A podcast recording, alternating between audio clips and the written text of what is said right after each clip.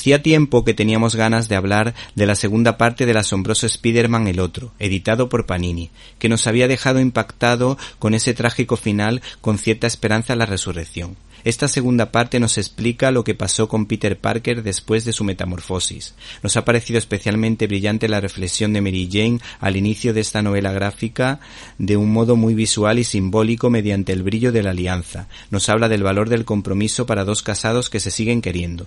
Lo que ocurriera a Peter, lo que haya o no en ese cuarto, es solo un cascarón.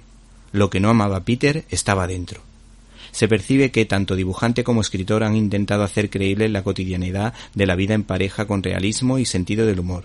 Cambiando de tema, en este ejemplar se da mucho protagonismo a Tony Stark, que aparece en este caso como mentor del trepamuros, como dándose cuenta del potencial de Peter, pero haciéndole una propuesta liante propia del magnate, que anuncia probablemente.